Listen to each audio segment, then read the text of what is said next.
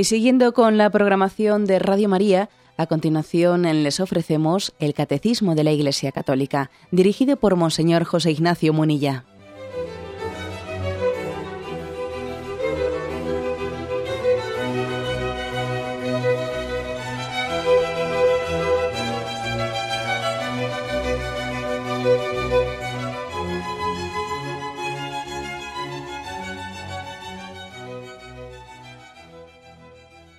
Cordial saludo a todos los oyentes de Radio María. Un día más, con la gracia del Señor, proseguimos el comentario del Catecismo de nuestra Madre la Iglesia. Comenzamos hoy el apartado, dentro de la explicación del quinto mandamiento, el apartado sobre la, la eutanasia. Es a partir del punto 2276. Dice así, el primer punto aquellos cuya vida se encuentra disminuida o debilitada tienen derecho a un respeto especial. Las personas enfermas o disminuidas deben ser atendidas para que lleven una vida tan normal como sea posible. Es una especie de, este primer punto, un planteamiento de partida, ¿eh? de partida, diciendo, bueno, las personas disminuidas, debilitadas, etcétera, tienen un derecho, un derecho a un respeto especial. Especial. Aquí sí que partimos de concepciones que posiblemente acaben determinando totalmente nuestro posicionamiento ante la eutanasia. Entendemos nosotros desde un humanismo, desde un humanismo cristiano, lógicamente la revelación nos ayuda mucho, pero entendemos que la revelación, que la fe cristiana no hace sino iluminar lo que es de ley natural, entendemos que el ser humano, a diferencia de en el reino animal, a diferencia del reino animal, pues que en nosotros no es ético ¿eh? que reine la ley de la selva, que el más fuerte tenga más derechos con respecto al más débil, sino al contrario. ¿eh? Entendemos que tenemos como una especie de obligaciones especiales hacia el más débil. ¿Por qué? pues porque eh, creemos en la espiritualidad del hombre ¿eh? y creemos que además existe un deber de solidaridad entre nosotros. Y el más débil tiene derecho a esperar de, todos nosotros una solidaridad especial para sobrellevar su situación. bueno, entonces esto es curioso porque es que, por otra parte, nuestra sociedad, está llena de contradicciones, esta cultura secularizada está llena de contradicciones, porque en parte reconoce esto y luego lo niega. Pues por ejemplo, ¿no? Pongo ejemplos de contradicciones. Ejemplos de contradicciones son el hecho de que pues, los, niños, ¿no? Los niños que han nacido con síndrome de Down, pues bueno, pues tienen eh, una serie de subvenciones y de apoyos institucionales, etcétera. No todos los que debieran de tener, dicho sea de paso, pero bueno, algo tienen, ¿no? Porque, en fin, porque, la, porque toda institución pública que se, que se precie de ello tiene que participar de alguna manera en ese tipo de proyectos solidarios, tal, tal, tal. Sí, pero fíjate tú, eso si, si llegan a nacer, porque de momento ni siquiera en nuestra legislación les hemos reconocido el derecho a la vida. ¿Mm? O sea, es decir, si, si no lo quiero, tengo el marco legal para quitármelo de encima, ¿no? Ahora, si lo traigo, pues entonces sí, vamos a ser solidarios y entonces ese egoísmo nuestro de partida, eh, ese egoísmo nuestro de partida, pues lo, adornamos, lo disimulamos con unos supuestos programas solidarios con, con, con unos deficientes. Pues esto ocurre también, ¿no? Y lo mismo pasa con el tema de la eutanasia, ¿no? Que bueno, pues que entendemos que es un valor social el cuidado de los débiles, de los enfermos, intentamos tener una sanidad, etcétera, etcétera, pero al mismo tiempo, eh, al mismo tiempo estamos introduciendo ya todos unos conceptos justificativos eh, delante de la eutanasia. ¿Y cómo conjugar ambas cosas? Bueno, pues esta es la contradicción eh, de, una, de una sociedad que, bueno, pues que está en unas bases que no son nada sólidas, es una cultura líquida, una cultura líquida en la que no sabe si coger criada o ponerse a servir. ¿Eh? Permitidme la expresión un poco jocosa. ¿eh? No, sabemos, no sabemos en el fondo si, ser, mm, determinarnos por, por, ser plenamente egoístas, pero claro, como plenamente egoístas, pues eh, parece que es demasiado, entonces también queremos ser solidarios para, de alguna manera, contrarrestar lo anterior, ¿no? Y, así caemos en estas contradicciones. Al mismo tiempo que apoyamos pues, la eutanasia y el aborto como algo políticamente correcto, luego hacemos proyectos de colaboración con el tercer mundo y aportamos el 0,7%. son cosas totalmente contradictorias, ¿no? fruto, consecuencia de una cultura líquida, ¿eh? no sólida, sino líquida, en la que eh, eh, a veces hacemos cosas para intentar corregir las anteriores, ¿no? sin que podamos corregirlas, por supuesto. Bueno, pues nosotros, frente a todo este mundo de contradicciones, tenemos una cosa clara. vamos a ver, entre nosotros no puede reinar la, ley de la selva, la ley del más fuerte. Entre nosotros reina otro concepto, ¿no? El concepto de, humanidad, el concepto de que especialmente el débil tiene que tener nuestro apoyo. Hay personas, hay personas que se, atreven a formular en toda su crudeza este principio o esta proposición de la ley de la selva traducida a nosotros. Estoy, pensando en un filósofo concreto, el filósofo australiano Peter Singer, Singer quien es autor del libro de Ética Práctica. Este, este, autor, también muy conocido en Occidente, aunque igual algunos oyentes no, no hayan oído hablar nunca de él, pues es, él ha sido el inspirador de ese famoso proyecto Simio que fue aprobado en el Parlamento español. El proyecto Simio que daba derecho, ¿no? una especie de derechos personales a, los, a los simios, eh, a los simios para que fuesen protegidos, etcétera, etcétera, ¿no? Bueno, pues este autor, Peter eh, Singer, un poco el ideólogo del proyecto Gran Simio, en el libro que tiene Ética Práctica, afirma, afirma literalmente que si un animal tiene más perspectivas de futuro que una criatura humana enferma, entonces también ese animal tiene que tener más derechos que el hombre. Es decir, que una vez negado el concepto de persona humana, la ética práctica, casi se titula su libro, ¿no? Ética práctica, seamos, seamos prácticos. Si el animal tiene más salud que el hombre, entonces tiene más derechos que el hombre. Hay que ser prácticos y no estar gastando recursos en personas que ya no tienen perspectivas de futuro, que están acabados. Es decir, lo que le da dignidad al hombre no es pertenecer a la especie humana, no es ser hombre, no es ser persona. Lo que le da dignidad al hombre es tener salud o no tener salud. Esto está dicho así con toda su crudeza en el libro de Peter Singer, Ética Práctica. En el fondo esto está detrás de muchas de las cosas que estamos viendo hoy en día. Lo que pasa es que no todo el mundo tiene, digamos, la eh, valentía, eh, por, dicho de una, por, decir, por utilizar mal la palabra valentía, ¿no? o la caradura, de decir tan claramente lo que piensa.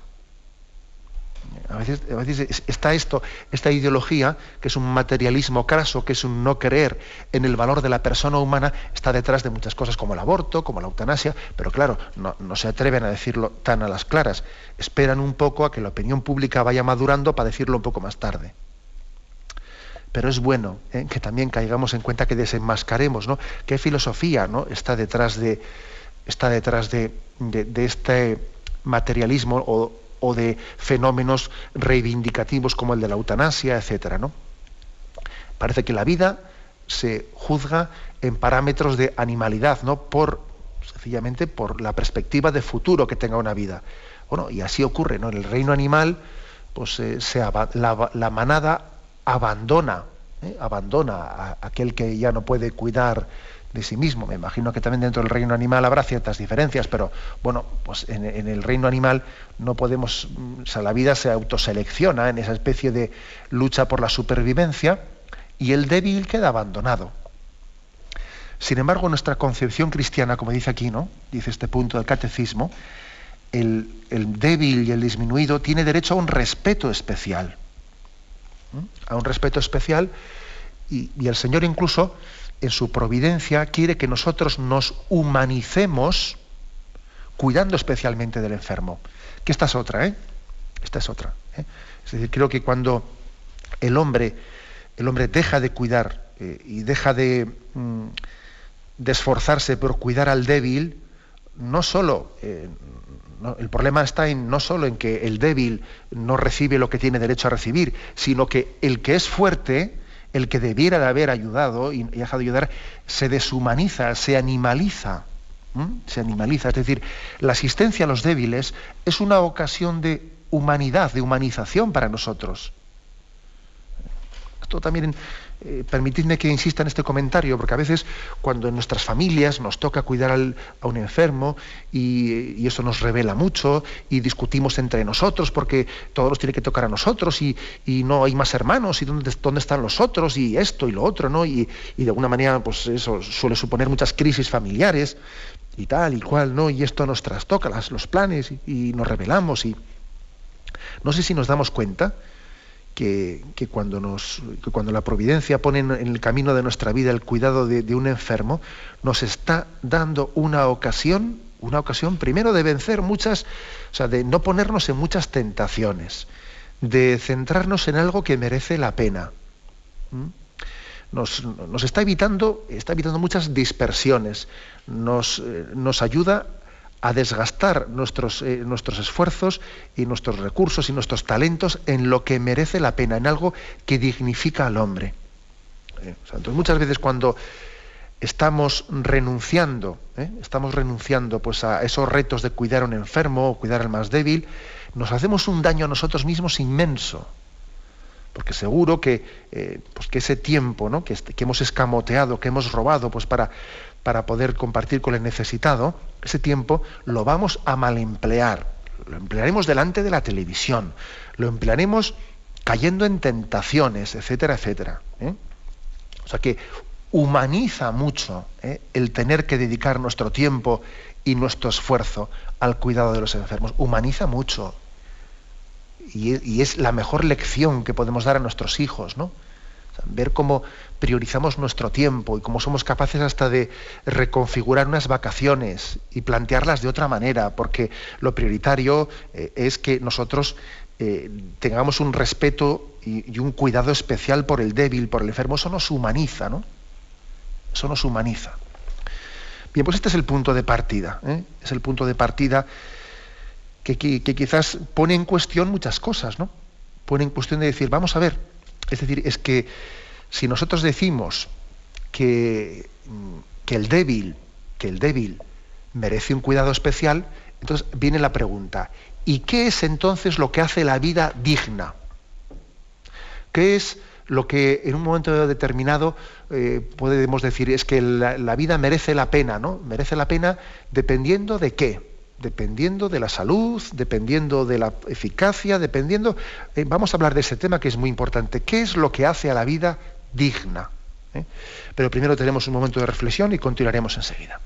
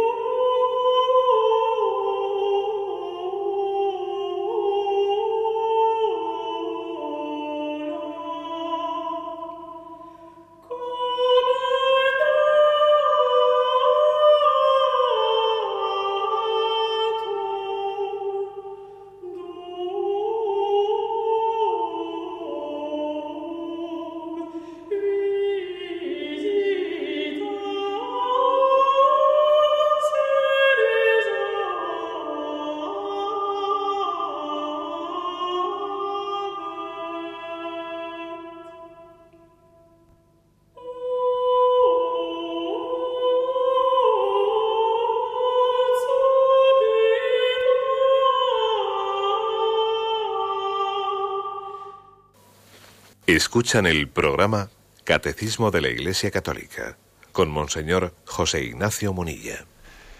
Continuamos en esta edición del Catecismo de la Iglesia Católica explicando el punto 2276, punto introductorio al tema de la eutanasia. Decíamos en la intervención anterior, ¿no? ¿qué es lo que hace digna la vida para ser vivida? ¿Qué es lo, que, lo determinante en ella? ¿no?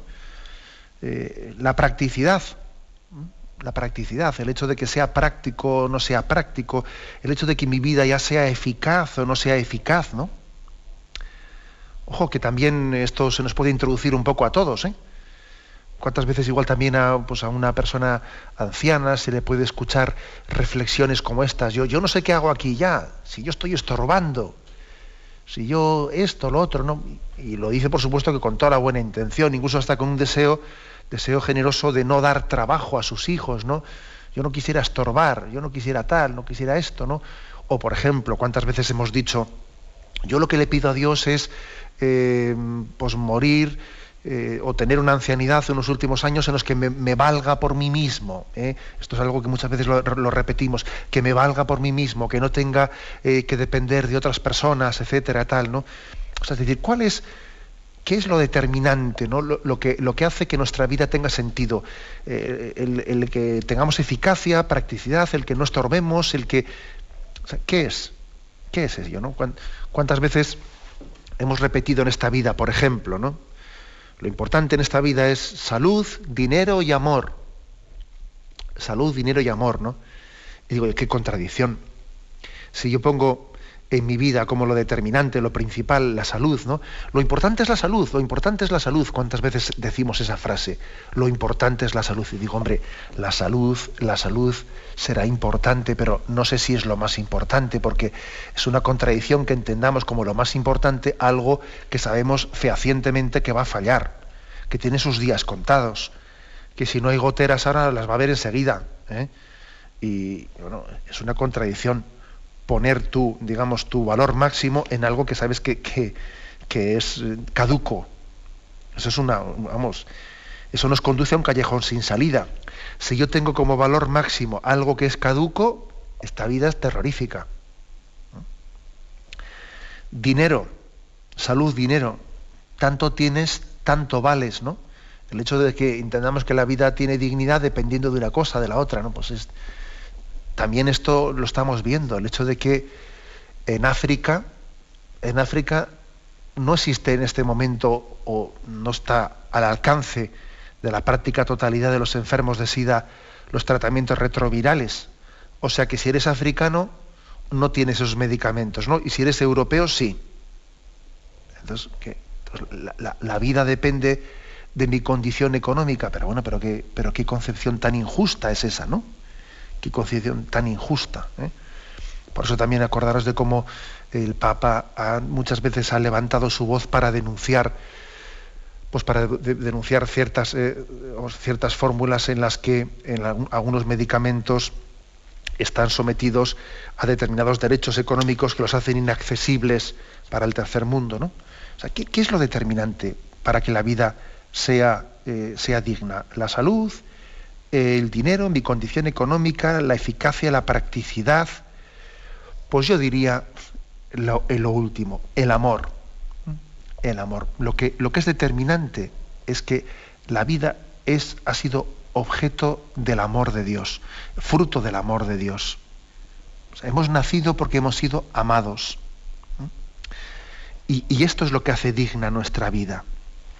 Y cuando recurrimos a argumentar la eutanasia como, una, como un derecho, como una reivindicación, que quede claro que el problema está en la falta de amor. No hay amor, no hay sensibilidad para amar, porque yo he puesto, he puesto, digamos, el acento en la eficacia, en la practicidad, en la salud, en el dinero, y entonces no tengo sensibilidad suficiente para valorar la vida por el amor. Y entonces me parece que la vida ya no tiene sentido de ser vivida, no tiene dignidad suficiente para ser vivida. ¿no? Eh, ¿Me permitís que, traiga a colación un, eh, ese caso concreto que se ha vivido pues, en Italia, en ese pueblo del norte de Italia, Leco creo que se llama, por una, eh, por una joven, una mujer que, que lleva, llevaba casi 16 años en coma vegetativo? su nombre es Luana Englaro, ¿no? y su padre pues eh, pidió para ella eh, pues la eutanasia y un tribunal eh, le, concedió el, derecho a desconectarle por los medios de hidratación, de manera que, claro, si, si esa joven que es hidratada, es hidratada pues artificialmente, ¿no? Pues se le, se le retiran, pues sencillamente muere de hambre y de sed.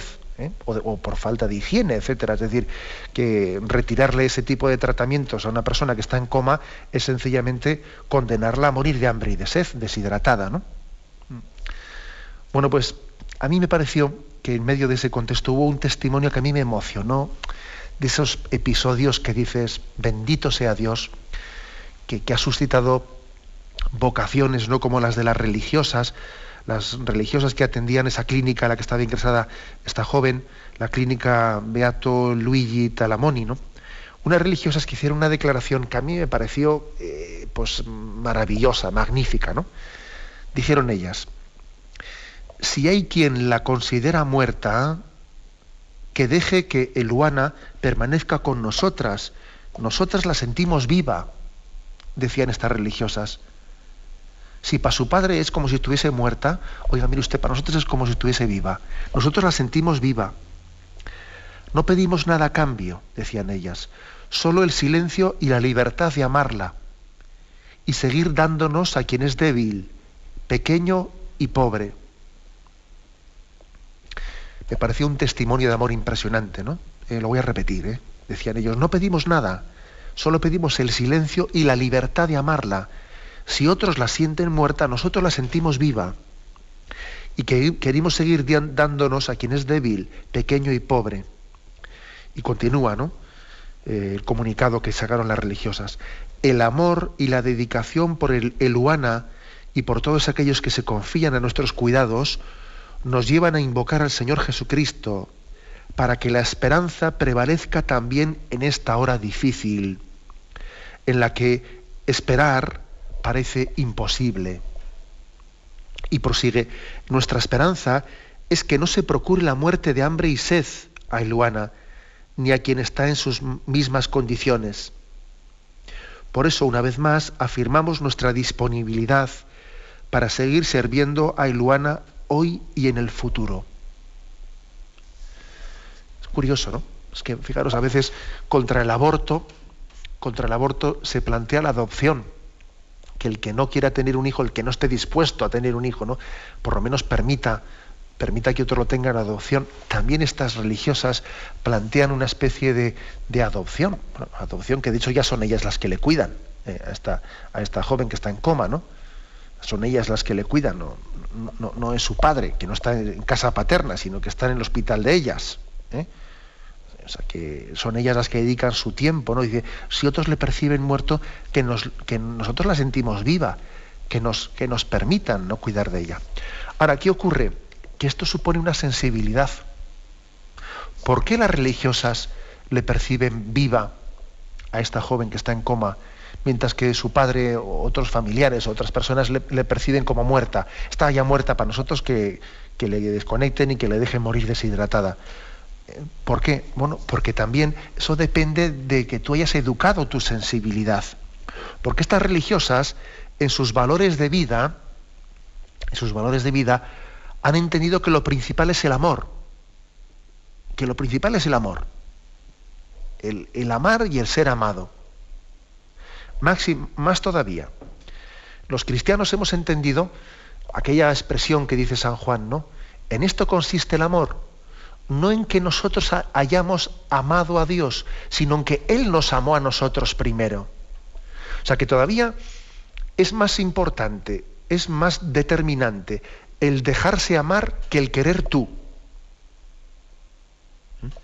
Entonces, concretamente, en el caso de una persona que está en un, en un estado de coma, es hasta un misterio si ella puede amar. ¿Podrá amar ella?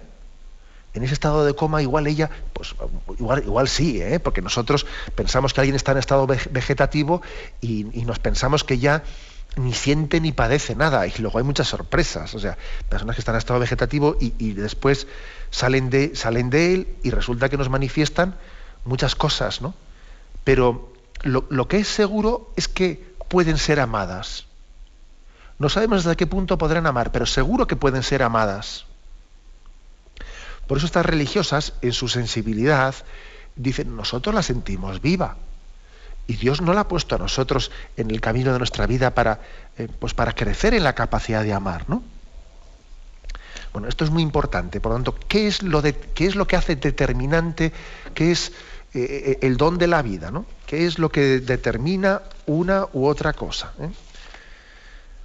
Acordaros, acordaros de que pues en aquella polémica que existió en torno a aquel, aquel hospital de Leganés, en el que había un médico, el doctor Montes, que tuvo allí pues, una serie de litigios porque él aplicaba, aplicaba la sedación y, aplicaba eh, pues, pues, una especie de, de, eutanasia disimulada, aunque luego después los tribunales los tribunales no, no, no, no demostraron así fehacientemente una culpabilidad, pero vamos, de hecho existían unos datos, unos datos que eran, eh, vamos, que eran llamativos, ¿no? Que cuando resulta que, que, se aplicaban ese tipo de técnicas por ese doctor, pues se duplicaban o triplicaban los, los, los muertos en urgencias, ¿no?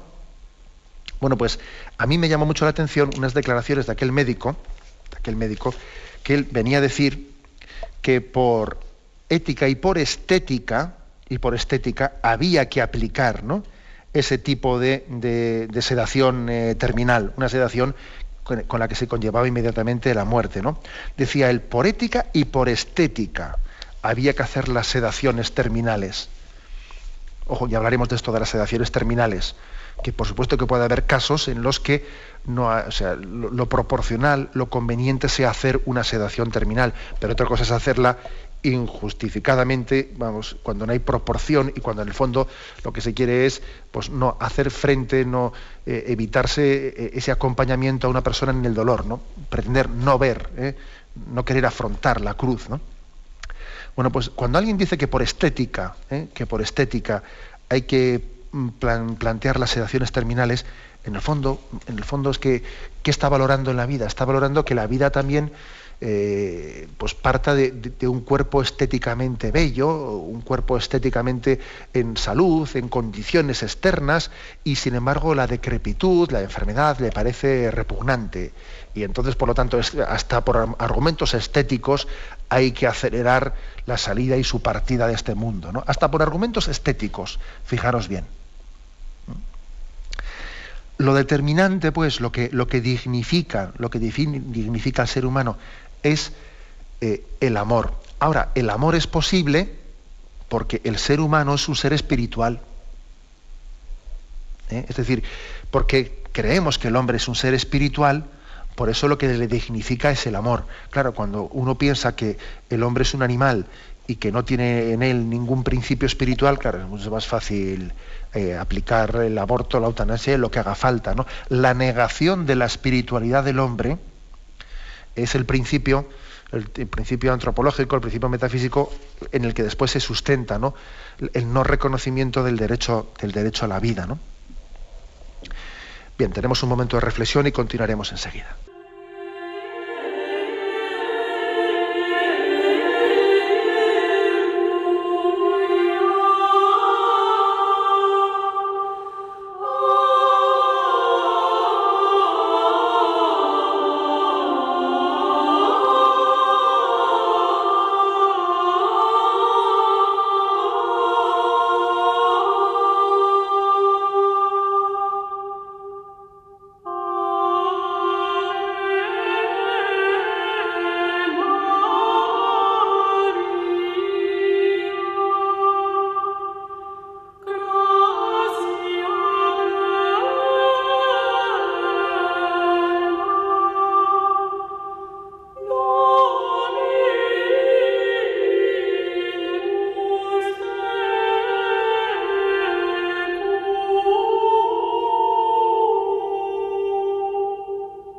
Pasamos al punto 2277 dentro de la explicación sobre la, eutanasia.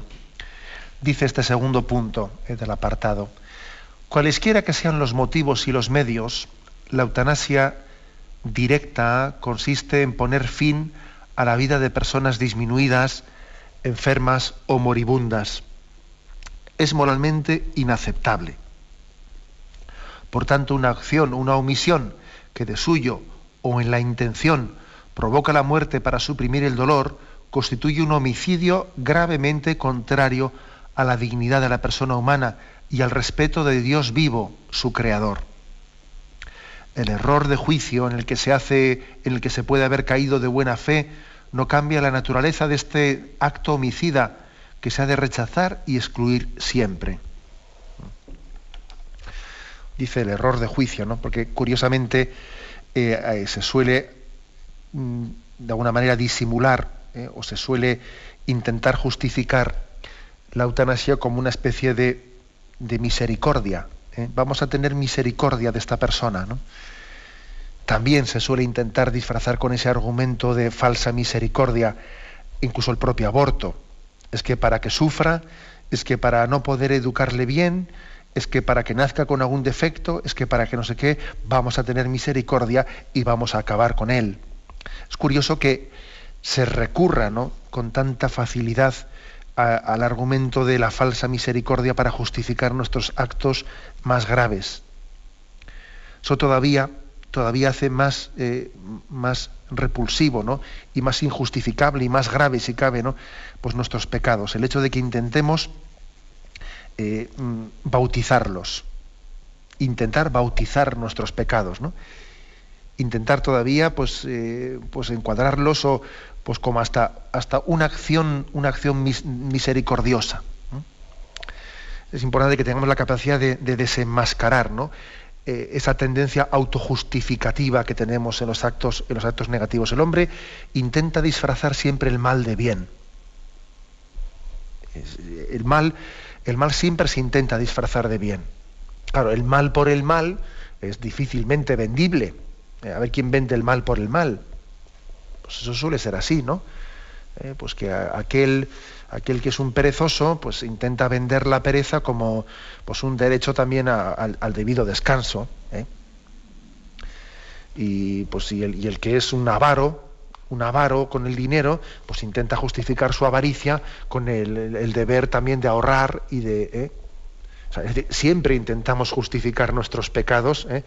y disfrazarlos de bien. Y así también ocurre con la eutanasia. Con la eutanasia lo que ocurre es que la intentamos disfrazar de misericordia. Otro pequeño detalle, ¿no? Dice, mm, dice aquí, poner fin a la vida de personas disminuidas, enfermas o moribundas.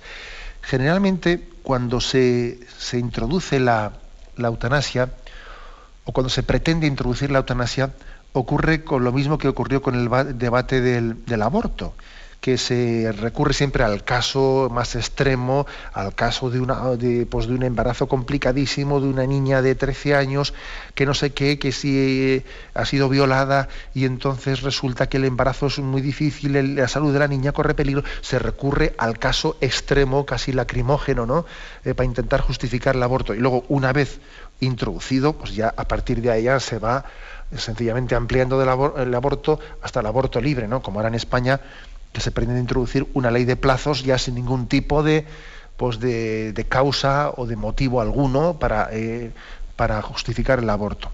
siempre desde el caso límite se introduce, ¿no? se, está un poco como abriendo brecha en la opinión pública a través del caso límite, utilizando con él, utilizando, o sea, manipulando los, eh, los afectos, manipulando eh, emotivamente, ¿no? A la opinión pública, haciéndola sentir más que pensar, porque esto es muy, muy frecuente, ¿no? que se envían una serie de mensajes que van más dirigidos ¿no? a, lo afectivo que a lo racional, preparando la opinión pública, etc. Bueno, con la eutanasia pasa algo por el estilo. Con la eutanasia pasa algo por el estilo. ¿eh? Se plantea un caso extremo de pues, un tipo de, vida que, que, está sufriendo, que está haciendo sufrir, que está tal, que está cual, y luego poco a poco se va abriendo el caso. El caso es que eh, primeramente se, habla de un caso terminal, en caso terminal, para después acabar justificando la eutanasia, no ya del terminal, sino del que sencillamente está disminuido. Por ejemplo, en aquella famosa película de Mar Adentro, en la que se, se recogía o se llevaba al cine el caso de Ramón San Pedro, pues aquel eh, hombre gallego que, se suicidó, bueno, pues es que resulta que aquel hombre de terminal no tenía absolutamente nada era un hombre que estaba disminuido, pero vamos, que tenía una disminución que le hacía compatible su disminución con incluso con escribir libros. Escribir libros y hacer reportajes, y su vida no tenía nada de terminal, estaba disminuida, pero es curioso, ¿eh? comenzamos por, por, un caso, por un caso último extremo y luego al final resulta que, que, vamos extendiendo, una vez que ya hemos trabajado ¿no? y manipulado los afectos y las, las emociones, vamos extendiendo el concepto hasta, hasta el punto ya de plantar, plantear en toda su agresividad pues el mal moral. Esto también es importante, que tengamos capacidad de desenmascararlo, ¿eh? porque es muy frecuente entre nosotros. Bueno, por tanto, este punto 2277 habla de que toda, sea por acción o por, omisión, todo aquello que provoca la muerte, ¿eh? incluso para suprimir el dolor, constituye un homicidio. Igual sería bueno que aclarásemos algunos conceptos. ¿eh? es decir, la eutanasia, aquí por eutanasia se entiende acción u omisión, es lo mismo. Por parte del médico, otra persona, con intención de provocar la muerte de un paciente, teóricamente por compasión y para eliminarle el dolor. Pero bueno, los motivos por los que se hagan eh, o, que se aduzcan o con los que uno pretenda autojustificarse son otra cosa, pero eso es la eutanasia. Puede ser voluntaria con el consentimiento del paciente o involuntaria contra la voluntad del paciente o no voluntaria cuando no consta el consentimiento del paciente, ¿no? En la eutanasia pasiva, a diferencia de la activa, se omiten cuidados, ¿no? Por ejemplo, de hidratación, de alimentación, de ventilación, o tratamientos que son indicados y proporcionados, ¿eh? y proporcionados. Nosotros no entendemos por eutanasia pasiva la omisión de tratamientos que son desproporcionados desproporcionados, es decir, que es legítimo que alguien diga, bueno, aquí hay un tratamiento totalmente desproporcionado eh, y es legítimo que alguien eh, pues renuncie a él. ¿eh? Renuncia a él. Pues, por ejemplo, imaginaros que, a una persona se le plantea la posibilidad, tiene un cáncer, un cáncer que es terminal, que no tiene perspectivas de sanación, de curación, y entonces, bueno, pues los médicos le plantean la posibilidad de hacer una operación muy agresiva, muy agresiva que en caso de que salga bien, pues podría igual eh, eh, adelantarle su vida o alargarle su vida pues, pues, unos meses más, ¿no? un año más, en caso de que salga bien esa operación que es muy agresiva, tal, tal. Entonces uno dice, bueno, ¿la hacemos o no la hacemos? Bueno, pues alguien lógicamente consultará con los médicos, etcétera, pero sería correcto, sería moral el que alguien dijese, no, voy a renunciar a este tratamiento tan agresivo que los médicos me dicen que puede, si las cosas van bien, podría alargarme algo la vida, pero desde luego no, con la perspectiva de sanación. ¿no? Entonces uno dice, bueno, creo que es mejor que, viva con unos cuidados paliativos pues unos meses que no prolongar agresivamente. Bueno, uno tiene derecho ¿no? a hacer esa renuncia a esa especie de... Eso no es eutanasia pasiva. ¿eh? Aquí por eutanasia pasiva se entiende cuando se omiten cuidados que son totalmente eh, proporcionados, ¿no? Es decir, pues por ejemplo el caso que he dicho de la hidratación, de la alimentación y de la ventilación. Es que si yo, claro, si yo a, un enfermo no le doy de comer, aunque le tenga que dar de comer por sonda, se muere de hambre. Entonces, claro, el decir no, no le vamos a dar de comer, eso es matarlo de hambre. Eso es un cuidado que es proporcionado, ¿eh? que es proporcionado, ¿no? Al que todo ser humano tiene derecho y, a eso no se puede renunciar, ¿no? Se puede renunciar a la alimentación, a la hidratación y a la ventilación, ¿no? Por lo tanto, por encarnizamiento terapéutico, entendemos que es una práctica, mm, pues que es una especie de una, una acción desproporcionada para intentar alargar la vida eh, pues sin perspectiva alguna, ¿no? Y, eso, renunciar a un encarnizamiento terapéutico, eso no tiene que ver nada con la eutanasia. La eutanasia siempre es rechazable, tanto la activa como la pasiva. La activa, ya sabemos lo que es, la activa es pues colocar, pues, pues hacer, meter una inyección, pues para que acabe con su vida, o, hacerle un tipo de tratamiento, o, también la, la eutanasia activa puede ser una especie de sedación sedación terminal que no está justificada, ¿eh? porque la sedación terminal hay que administrarla pues cuando existe un grave sufrimiento físico, psicológico, que, de alguna manera hace que esa persona, en el estado en el que se encuentra, pues, pues tenga una calidad de vida mm, pues, pues, pues muy ínfima y entonces es conveniente una sedación, una sedación que incluso puede ser sin punto de retorno ya, sin punto de retorno que le alivie porque no había otra forma de aliviarle. Se habían ya agotado todas las otras posibilidades de alivio, ¿no? de ese estado de, pues de sufrimiento, de dolor o de angustia de una persona. Entonces, si se han agotado todas, se puede recurrir a una sedación que incluso no tiene punta vuelta de vuelta atrás, ¿no? Una sedación terminal. Bien, pero eh, lógicamente se tienen que dar los, los factores para esa sedación. Esa sedación lo que hace es termina eh, a efectos prácticos adelanta el momento de la muerte, ¿no? Lo, es decir, lo, está acelerando el momento de la muerte. Bien, pero es proporcionada puesto que no había ya otro recurso para calmar los dolores. ¿eh? No había otro recurso para calmar los dolores, pero no, la entendemos como eutanasia. Ahora bien, cuando la sedación terminal se aplica para quitarnos el problema de encima, ¿eh? en vez de aplicar otros, otros eh, efectos paliativos que eran menos agresivos y que permitían que esa persona pues, todavía tuviese conciencia. El ideal es que una persona se mantenga en su conciencia y que viva eh, el momento de su muerte con conciencia y, no que, y no que la estemos sedando eh, de una manera innecesaria, artificialmente, para, para, que sencillamente no sea consciente de nada. ¿no? La persona tiene derecho a ser consciente, a estar consciente. La conciencia, ¿eh? la conciencia en principio es un don que no tenemos, que, del que no tenemos que privar a una persona más que en el caso que no haya más remedio que para aliviar unos dolores determinados, pues eh, se produzca una sedación que, suprima la conciencia, ¿no? Este es, por lo tanto, fijaros bien, este es uno de los puntos, o sea, uno de los puntos concretos en los que eh, se tiene lugar esta especie de filo de la navaja, filo de la navaja de, de cómo hoy en día, incluso sin estar teóricamente legalizada la eutanasia puede estar teniendo lugar un poco por la puerta de abajo, ¿no? por, una aplicación de las sedaciones terminales injustificadas.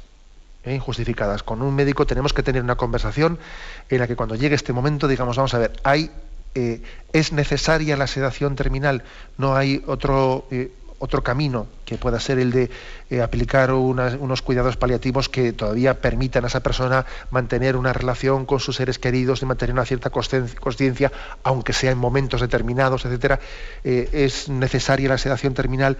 Si no hay otro camino, es moral, ¿eh? es moralmente correcto esta aplicación y no cabe decir que sea una eutanasia si, hay otros caminos, sí, en el fondo estamos aquí introduciendo un concepto de eutanasia. Y luego, por último, está lo que se llama suicidio asistido, que es un poco, pues bueno, pues eh, el caso más de la, decíamos ahí, de la película de Mar Adentro, etcétera, que incluso ha sido, ha, sido reivindicado por el ministro, eh, por el ministro de Sanidad español como una reivindicación, así digamos ya a las claras, ¿no? La de realizar una ley de suicidio asistido ya digamos ni, ni siquiera eutanasia, no, suicidio asistido, pues es, en el fondo es una, es una eutanasia, pero dicha a las claras, vamos, ¿no? Sin que sea disimulada con ninguna sedación terminal ni nada por el estilo. Esta sería un poco como una aclaración de conceptos, ¿eh? que creo que es importante para entender por qué dice aquí el catecismo, por tanto, una acción o una omisión que de suyo o en la intención provoca la muerte para suprimir el dolor constituye un homicidio gravemente contrario a la dignidad de la persona humana y al respeto del Dios vivo, su creador. Solamente Dios da la vida, ¿no? Solamente Él es el que tiene ese derecho ¿no? de reclamárnosla. El Señor nos lo dio y el Señor nos, lo quitó. Aquí sí que podíamos decir verdaderamente esa palabra de Job, ¿no? El Señor me dio la vida, Él me la pedirá. ¿Mm? La vida ni la fabricamos nosotros, ni somos nosotros el que ponemos su hora, la hora de que, de que concluya. ¿no? La vida nos ha sido dada, nadie nos ha pedido permiso para nacer, tampoco nadie nos pedirá permiso eh, para, para, morir. Eh, de alguna manera es, es, Dios el que pone la hora. Cuando el hombre pone la hora de su muerte, a eso se llama homicidio. Es pretender eh, pretender atribuirnos el papel de Dios, de ser nosotros los que concluyamos ¿no? la llamada que Dios dio a la vida. Lo dejamos aquí, continuaremos mañana si Dios quiere. Ahora damos paso a la intervención de los oyentes. ¿eh? Podéis llamar para formular vuestras preguntas al teléfono 917 107 700. 917 107 700.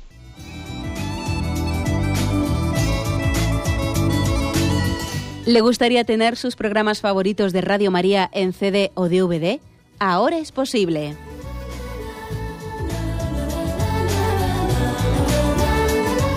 Le sugerimos que primero se informe en qué formato de audio lo puede escuchar en su equipo, DVD o CD, teniendo en cuenta que no todos los lectores de CD pueden reproducir el formato digital MP3 en el que enviamos nuestros programas.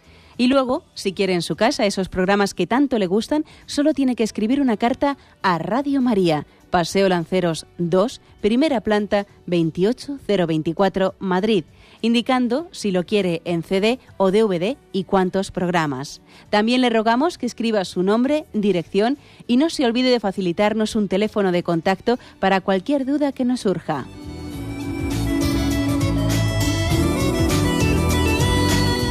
Radio María, más cerca de usted.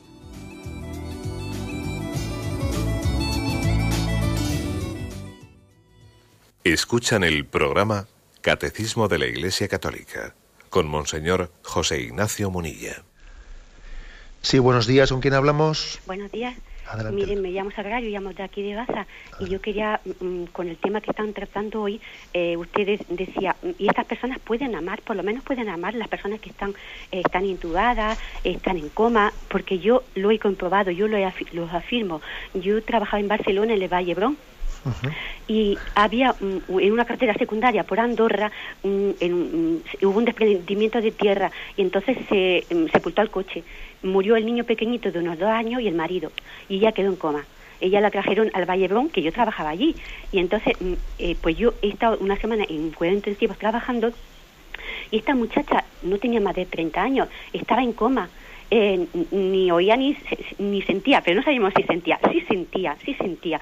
Eh, le estábamos haciendo los cuidados a esta muchacha, pues las compañeras, enfermeras, mm, auxiliares, le estábamos lavando la, la medicación y entonces mm, dijo una compañera, qué pena, pobrecilla, dice, se ha muerto, ha muerto el marido y el niño, se ha enterrado el coche y, ha muerto el niño y, y, el marido. Entonces yo me quedé muy sorprendida, es que mm, muy asustada porque vi que de su ojo salían unas lágrimas y le caían, le caían por la mejilla y estaba en coma estaba en coma. Entonces yo por lo menos veo que por, lo menos puede hacer como Santa Teresita de Niño Jesús, por lo menos ofrecer su vida y, y, rezar y, hablar con el Señor y amar. Entonces puede ofrecer es eso. O sea que quiero decir que, que, aunque esté en coma, no creo que, que la eutanasia sea, sea, sea un, es un castigo, es un castigo porque encima eh, que esté oyendo y diciendo, mira que le vamos a quitar el respirado, eso es una pena. Entonces, ella le, cayeron sus lágrimas por los ojos. Ella no abría los ojos, ni ella hablaba, ni, ni ella, ni, ni nada. Pero ella sí oía, porque ah. al oír eso, ella caían sus lágrimas por los ojos y le corrían por las mejillas, que, que lo vimos. Nosotros nos quedamos muy, muy sorprendidas y asustadas. Y vimos que sí. yo nunca más supe más porque me fui del servicio y nunca más volví. Pero oyen, esas personas oyen en coma, oyen, no sé si todos oyen, los que están en coma oyen todos, pero ella estaba en coma, y oía porque no escuchó y, y, lloró. Y, lloró, y era pues Gracias por su, por, su, testimonio. Sí, y además me estaba, me estaba recordando pues al caso ese que, he comentado yo, este caso de la, de la joven italiana, ¿no? que ha tenido esa especie de litigio su padre con la con los tribunales y hasta que le han concedido el poder desconectar pues, eh, la hidratación a su hija, ¿no? Mientras que las religiosas que atendían a su, a su hija en el hospital decían, nosotros la sentimos viva, la sentimos viva, ¿no? El padre, sin embargo, declaraba que su hija había muerto el día del accidente y que él, cada vez que iba al hospital a visitar a su hija, iba a visitar la tumba de su hija, que ella que él cada vez que veía a su hija allí en el hospital en coma, él veía no a su hija, sino la tumba de su hija. Sin embargo, las religiosas decían, nosotros la sentimos viva, déjenosla amar, que queremos quererla y que ella sea amada también, ¿no? Eh, o sea, es decir, es verdad, eh, supone una sensibilidad para percibirlo, porque esta oyente que ha el testimonio, ella ha tenido la sensibilidad de percibir esa lágrima o sea, también eh, el amor, eh, de alguna manera, se, percibe en la medida que hay una sensibilidad para percibirlo. ¿eh? Adelante, vamos a pasar a un siguiente oyente. Buenos días. Buenos días, monseñor.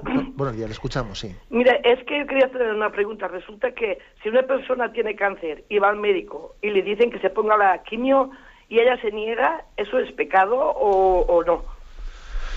De acuerdo, pues mire, yo pienso que, sí que obra incorrectamente, que puede ser un pecado en la medida en que, en que bueno, pues es que eh, el cáncer hoy en día pues tiene un nivel de tratamiento muy grande.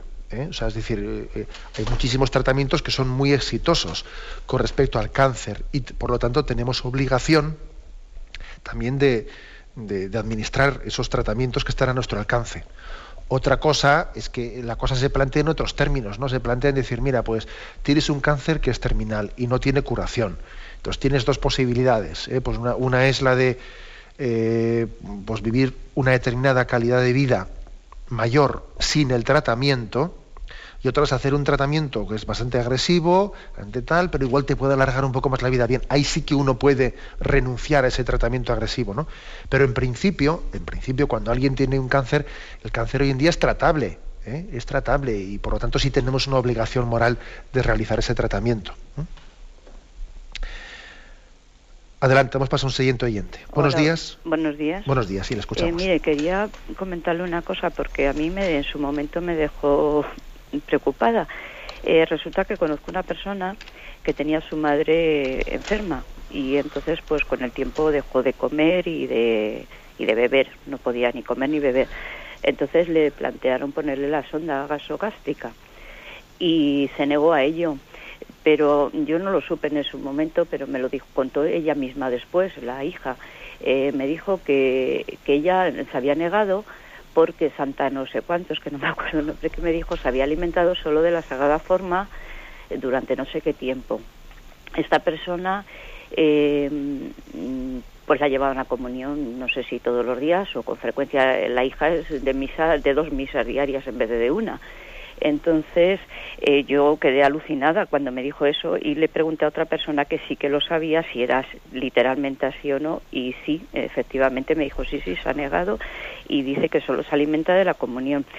Eh, la señora cuando empezó a estar mal pesaba noventa y tantos kilos y murió con veintitantos. O sea, yo pienso que, que se murió, o sea, alimentarse de la comunión solo, yo para mí alimenta el alma.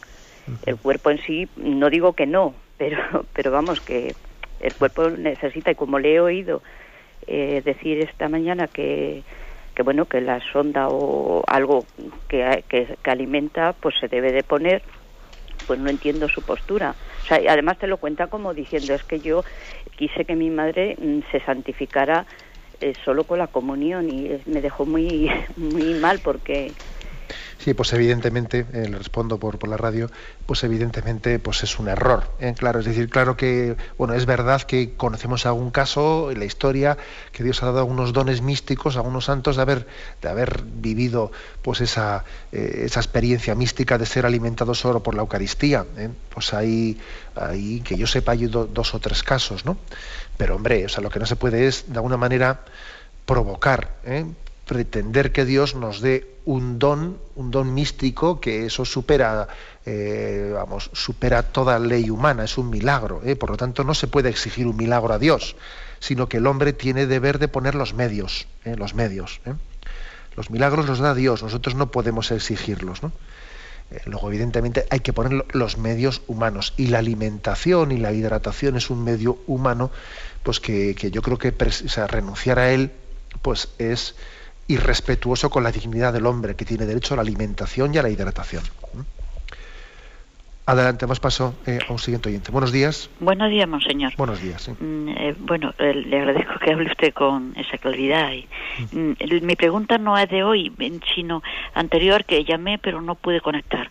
El día que estuvo usted hablando sobre el apoyo, digamos, a las mujeres que han abortado y tal, hace usted referencia a un documento de Juan Pablo II, pero que no me, no me quedé con él. Mm, y, no me supieron decir ahí la segunda vez que llamé mm, cuál era. Pues mire, sí, yo le hice referencia a una encíclica a la encíclica Evangelium Vitae. La encíclica Evangelium Vitae del año 1995. Dentro de la encíclica hay unos párrafos, tres párrafos en concreto, en los que el Papa dirige una reflexión a las mujeres que, dice él, habéis recurrido al aborto y entonces él les da un mensaje de esperanza, ¿no? No os dejéis vencer por el desánimo, no abandonéis la esperanza, etcétera, ¿no? Está dentro de la encíclica Evangelium Vitae, la parte más bien final. Adelante, vamos a pasar una última llamada. Buenos días. Buenos días. Hola, buenos días. Sí, brevemente, por favor. Eh, sí, mire, pues como es brevemente, solo le digo que, bueno, que eso de la eutanasia me parece cruel, me parece algo como, como quitarle los últimos momentos de felicidad al enfermo y de vivirlos uno mismo, ¿no? Yo he tenido la suerte de, de cuidar a todos mis mayores. Eh, la última persona que cuidé fue mi marido, ciego, con una pierna amputada por cáncer eh, sin sangre en las venas, sin nada, y sin embargo yo cada día decía a la hermana muerte, no te lo lleves todavía, no te lo lleves que por lo menos lo estoy queriendo, está ahí, está ahí, sin vida, sin pero mm, saboreando todo el cariño que, le damos todos, ¿no? Y, no sé, para mí fue mm, algo muy grande y ha sido algo muy grande, incluso luego he cuidado enfermo y me han dicho, le has alargado la vida, y pues no tengo, no hago milagro. Dice, sí, el cariño hace milagros. Y esto es maravilloso, de verdad. Yo, la eutanasia es que es algo, es una palabra que se tenía que quitar del lenguaje humano, porque no sabemos lo que dejamos de darle ni lo que mm, dejamos de recibir eh, en una enfermedad, en, eh, en, un tránsito ya terminal. Así es que yo adelante por, por, por todo esto de contra la eutanasia totalmente y nada, y gracias a Radio María que alimenta mi, mi espíritu en momentos de, de, mucho trajín cotidiano y doméstico y todo que no puedo pararme a otras cosas más personales, ¿no? Pues muchas gracias y sencillamente decirle que su testimonio nos vale eh, especialmente me quedo con esa palabra que usted ha dicho, saboreando el cariño, saboreando el amor de esa persona que todavía está con nosotros. Yo creo que hay un, solamente hay un método, un método para que el momento de nuestra enfermedad y agonía y muerte, pues no esté totalmente obsesionada por el dolor, ¿no? Que es el que el, amor se sobreponga, que lo impregne todo, que lo empape todo. Es decir, cuando el amor empapa el cuidado del enfermo, eh, se puede llegar a producir el milagro de que su atención, eh, eh, el centro de nuestra atención esté más centrado en el amor que recibimos que en el dolor que padecemos. Ese es el milagro del amor. Me despido con la bendición de Dios Todopoderoso, Padre, Hijo y Espíritu Santo. Alabado sea Jesucristo.